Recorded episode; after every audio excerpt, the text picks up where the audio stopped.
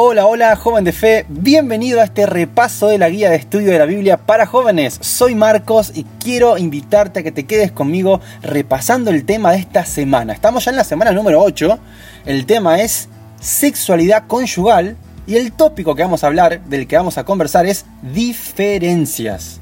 Y sí, basados todavía en Génesis 1, vamos a tomar algunos textos y vamos a ver ¿Qué dice la Biblia acerca del hombre, acerca de la mujer? ¿Cuáles son las diferencias y cómo pueden complementarse? Vamos a ver un poquito acerca de género, específicamente redefiniendo los roles que son distintos, pero que a la vez son imagen de Dios y deben de complementarse. Así que vamos a comenzar y si está todo listo, entonces, vamos.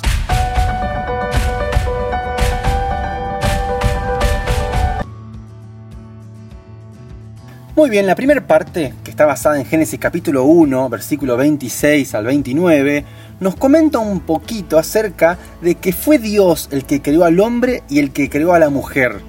El versículo 27 dice, y creó Dios al hombre a su imagen, a imagen de Dios lo creó, varón y hembra los creó. ¿Cómo los hizo?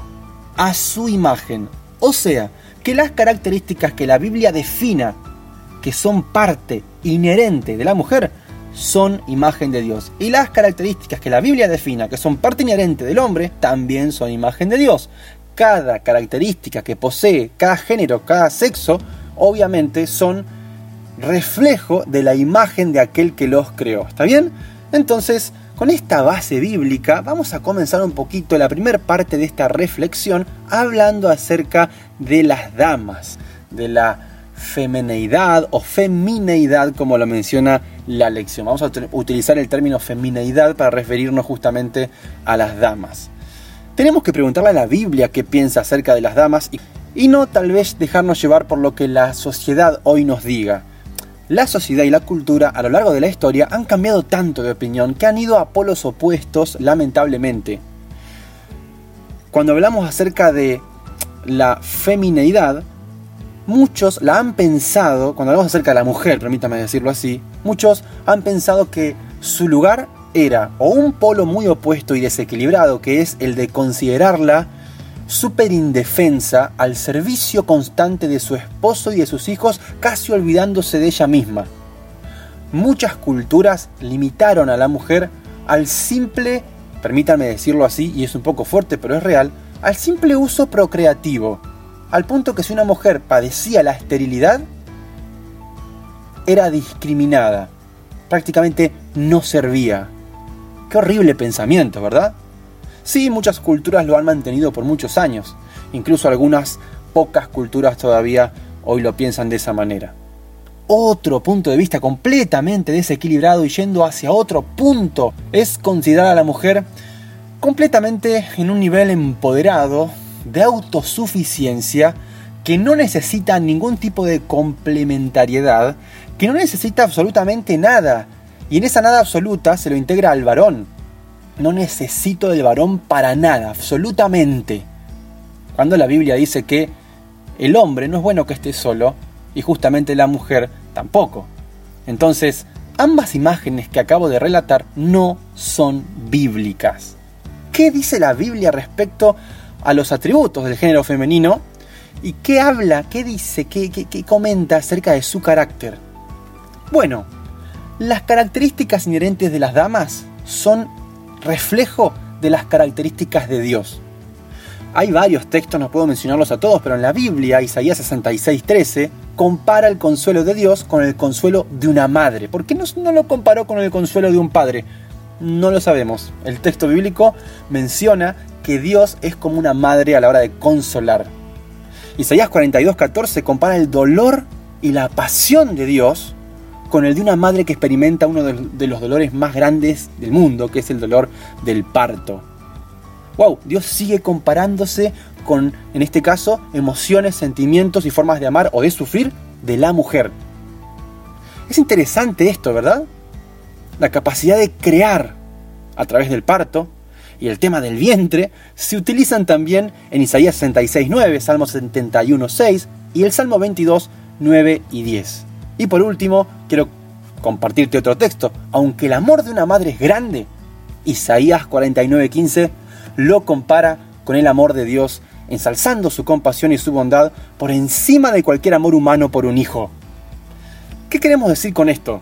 La mujer es imagen y reflejo del carácter de Dios. Dios sigue mencionando a la mujer en Proverbios 31. Sí, sigue hablando acerca de ella y acá destaca las virtudes de una mujer de Dios. Las virtudes que lleva, que Dios espera, que Dios celebra que tenga una mujer. Y me encanta Proverbios 31 porque vuelve a colocar a la mujer en el lugar que le corresponde según la visión de Dios. Sí, yo sé que Proverbios 31, y vos te lo debes estar acordando, habla acerca de una mujer que está en su casa, cría a sus hijos y cumple su rol que en ese momento la sociedad le daba. Pero más que centrarnos en exactamente qué es lo que hace la mujer en, en Proverbios 31, hay que centrarse en las virtudes. La mujer de Proverbios 31 encarna las características de emprendedora, de sacrificada, de una mujer inteligente, diligente, que tiene perspicacia, que tiene iniciativa, que tiene innovación, que tiene valor. Esas características son las que Dios le da a la mujer, que son características que Dios también tiene, por supuesto. Estas características no me plantean un género femenino pasivo dependiente, no. Una mujer como la de Proverbios 31 es una mujer activa, proactiva, pero también es misericordiosa, atenta, tierna, paciente, pero justa, enérgica, fuerte. ¡Wow! Eso es lo que Dios espera del género femenino. Cada género nos va a revelar, tanto el femenino como el masculino, encarnaciones del carácter de Dios e incluso que se potencian y se revelan mejor cuando están juntos, en la forma de una unión de dos, una unión física, emocional y espiritual, como Dios plantea y propone en el matrimonio. Muy bien, vamos a dejar aquí, vamos a pasar a nuestro break, creo que escucho la campana sonar y entonces seguimos con la segunda parte. ¡Vamos! Muy bien, comenzamos entonces nuestro break, este mini espacio, mini recreo, donde siempre tenemos un desafío bíblico. Y como no quiero comenzar de otra manera, quiero principalmente mencionar, agradecer, aplaudir y reconocer a aquellos que están ahí constantemente acompañando este ministerio con sus comentarios allí, con las respuestas al desafío que hicimos la semana pasada. ¿Quién se acuerda del desafío de la semana pasada? Que decía, ¿quién fue el padre de Noé? ¿Quién fue el padre de Noé? Y había tres opciones. La opción A decía Matusalem, la opción B decía Lamec y la opción C decía Enoch. ¿Quién fue? Y la respuesta, bien respondida por muchos, era Lamec. Lamec era el padre de Noé y Matusalem en este caso era el abuelo de Noé, no el padre. Y Enoch, obviamente, ya para el tiempo de Noé, ya estaba con Dios, ¿verdad? Entonces, Ahí tenemos la respuesta. Vamos a mencionar a aquellos que estuvieron participando. Bueno, Gabriela González, Gaby, mi esposa, me puso te extrañé por aquí. Gracias Gaby por tu apoyo, te amo. Gracias por estar siempre y animarme a seguir en este ministerio de fe en acción. Así que te mando un beso. Gracias por tu primer comentario ahí el viernes pasado. Muy bien, después aparece Ruth. Ruth puso que la respuesta era la MEC, así que muy bien Ruth, un aplauso. Liliana Echavarría que también dejó su saludo. Feliz sábado Liliana. Noelu Espeche que también ahí su, ánimo, su apoyo de siempre. Ella es la distrital, eh, trabaja con los jóvenes bien fuerte acá en el distrito, así que muy buena respuesta. Matías Ibáñez que también comenta feliz sábado y la respuesta correcta. Bendiciones Matías, muy bien. Adriana Lozano puso Matusale. Esa fue la respuesta. Cortita al punto, pero este, bien respondida. Era familia de Noé. No era el padre, pero el abuelo. Así que de alguna manera el linaje ahí se está respetando. Este, Jocardo o Joiner, que siempre está ahí acompañando, este, también respondió bien. ¿Cómo andás, Joiner? ¿Todo bien? Y Julia Poblete, que también comentó la MEC, que es el padre de Noé. Muchas gracias, aplausos, aplausos para ustedes. Y como siempre, no me voy sin antes dejarle otro desafío bíblico. En este caso, eh, es una pregunta con tres opciones. Ahí va, dice así. ¿Quién se dio la tumba donde descansó Jesús? ¿Quién se dio la tumba donde descansó Jesús? Y las respuestas, las opciones que te doy son A. Simón de Sirene, B. José de Arimatea y C. Nicodemo. Muy bien, Si sabes la respuesta, como siempre, no te olvides de participar dejando allí tu comentario. También puedes dejar tu like, también puedes suscribirte apoyando este canal y sumándote a esta comunidad de jóvenes que nos reunimos para crecer en la fe y compartir los contenidos de la lección. Así que muy bien, espero tu comentario. Gracias por estar participando y acompañando este ministerio y te dejo entonces este desafío, sé que lo vas a responder muy bien. Así que vamos a dejar acá y vamos a pasar entonces a la segunda parte de la, del repaso de la lección. Vamos.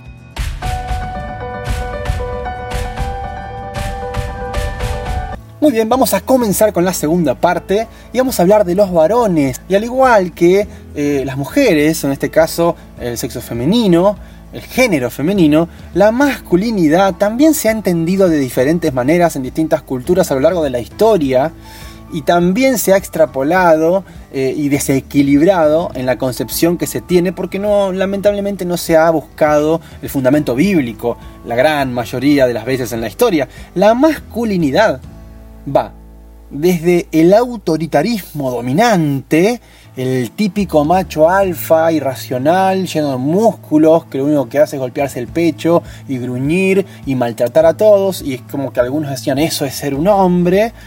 Qué mal, ¿verdad? Qué, a ver, qué desequilibrado. Y la otra eh, visión o el otro punto de, de desequilibrio, hoy estoy muy tartamudo, perdón, que tiene que ver con quitarle al hombre cualquier rasgo enérgico y activo y, presentarlo como desprovisto de toda, de toda, esa masculinidad, dejándolo como una criatura que, busca una identidad, que no tiene género, que está allí, que es como que no sabe qué es. Bueno, em, ambas visiones no están claras, obviamente, y no son bíblicas, porque en las escrituras está enfáticamente claro que, número uno, los varones no deben dominar ni abusar de nadie, ni mucho menos de, ninguna manera de las mujeres. Y, y viceversa. ¿Ok? Ninguno de los dos géneros, de los dos sexos, de las dos personas, hombres y mujeres, deberían ejercer ningún tipo, ningún tipo, ningún tipo de abuso. Pero hay muchos que tergiversan los principios de las escrituras para apoyar o inventarse un machismo misógino y un sentido exagerado del machismo o el orgullo masculino. Yo he escuchado a personas que se agarran de la Biblia para decir que sí, la Biblia dice que el hombre es la cabeza y la cabeza manda. Por favor, eso sí es un pensamiento cristiano retrógrado. Porque no podemos pensar de una manera que la Biblia no enseña. Hay que leer por lo menos, a ver, Efesios 5 Efesios 5, en el versículo 21, dice que los maridos y las esposas deben, y déjenme mencionar esta palabra, ¿eh? someterse el uno al otro en un perfecto equilibrio. Porque este es el fundamento de las relaciones amorosas, la sumisión mutua. ¿Y qué, quiero decir con esto? Eh, a ver, estamos hablando de respeto del uno al otro. Estamos hablando de entender que no puedo entrar a una relación pateando la puerta y creyendo que, que, acá se va a hacer lo que yo diga. No. Estamos hablando de personas que entran a una relación dispuestas a aportar, dispuestas a sugerir, personas con iniciativa, personas proactivas, personas que tienen voz, que tienen voto, pero que tienen la inteligencia suficiente para entender que ellos no lo saben todo, que justamente el otro me complementa. Varones, muchachos que me escuchan, nosotros no somos los que vamos a dominar la relación. Si nosotros queremos entender que somos la cabeza, y, realmente la Biblia menciona que sí, está claro que los maridos tienen que ser los jefes de familia, pero el versículo 23 de Efesios nos pega un palazo en la cabeza porque dice, los maridos tienen que ser cabeza de la familia como Cristo es cabeza de la iglesia. ¿Vos viste a Cristo mandoneando la iglesia alguna vez? Cristo lo que hace es servir a la iglesia. ¿Quién no quisiera un esposo que sea el primero en servir, en, ver y en preocuparse porque todo esté en su lugar, por cubrir cada necesidad, estar pendiente de qué es lo que falta, de buscar? Y esto no significa ir a la mañana y traer el pan diario y ya está, llegué a la casa, sírvanme. Ser la cabeza, qué malentendido que fue incluso en el mundo cristiano, ¿verdad? A los maridos debería instruírseles y me incluyo, pues yo también estoy casado hace 7 años, que podamos guiar nuestras familias no a través del lenguaje de la dominación, sino a través del lenguaje del amor y no cualquier amor, un amor como el de Cristo, de la misma manera que él ama la iglesia. Así que está claro que el modelo de masculinidad es el de Cristo, el que debe seguirse. Más que la mera fuerza del cuerpo y de golpearnos el pecho, también tiene que ver con la fuerza de carácter, con, con la fuerza de carácter y el amor que se encarnan en lo que Dios ve como la hombría bíblica. ¡Wow! Bueno, vamos a dejar por aquí. Tenemos muchos este, ejemplos más bíblicos, la lección nos menciona. Quiero terminar simplemente con una cita que me gustó mucho de Elena de White, que tiene justamente que ver con, con, esto, ¿verdad? Con la intención que Dios tiene respecto al hombre y a la mujer. Dice lo siguiente, permítanme leer así. Permítanme leerlo. Con una parte del hombre, Dios hizo una mujer, a fin de que fuese su compañera y ayuda idónea para él. Alguien que fuese una con él, que lo alegrase, que lo alentase, que lo bendijese, mientras que él fuese a su vez su fuerte auxiliador y proveedor. Wow, me encantan esas palabras, creo que integran muchísimo. Todos los que contraen relaciones matrimoniales con un propósito santo cumplen el propósito de Dios para con ellos. Ojalá que hombres y mujeres podamos cumplir este propósito que Dios tiene, mirándonos como Dios nos ve y disfrutando las diferencias que nos hacen lo que somos, hombres y mujeres, distintos, pero con la capacidad que Dios nos da, con la ayuda de su Espíritu, para complementarnos y disfrutar de esas diferencias y crecer con y por ellas. Que Dios te bendiga, querido joven. Ojalá este repaso te haya sido de bendición. Te mando un abrazo grande y te agradezco por todo tu apoyo, por tus likes, por suscribirte y por estar allí con los comentarios en los desafíos que hacemos en cada podcast. Bendiciones, gracias por tu compañía y nos vemos como siempre la semana que viene. ¡Chau!